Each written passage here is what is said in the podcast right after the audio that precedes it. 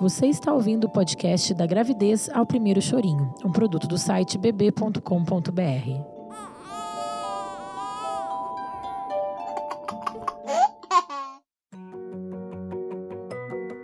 Semana 39 da gravidez. Qual é a dilatação?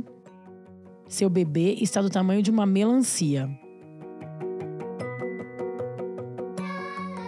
Seu bebê, em pleno funcionamento, prontinho para nascer. Agora serão apenas toques finais, como amadurecimento do cérebro e surgimento de novas camadas de pele, para torná-la mais resistente. O pulmão está em condições de funcionar, mas isso só acontecerá após o nascimento.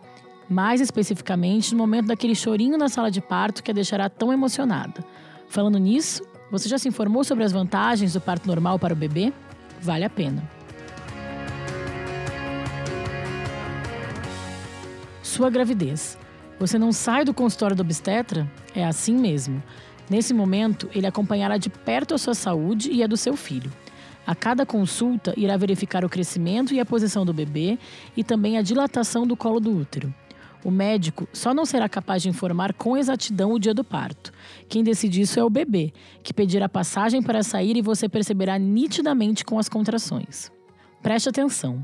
Quando o intervalo entre elas começar a diminuir e se tornarem mais intensas, é hora de ir para a maternidade. Nessas últimas semanas, não deixe de comer de 3 em 3 horas e sempre alimentos leves. Dormir o máximo que pode também é uma boa pedida.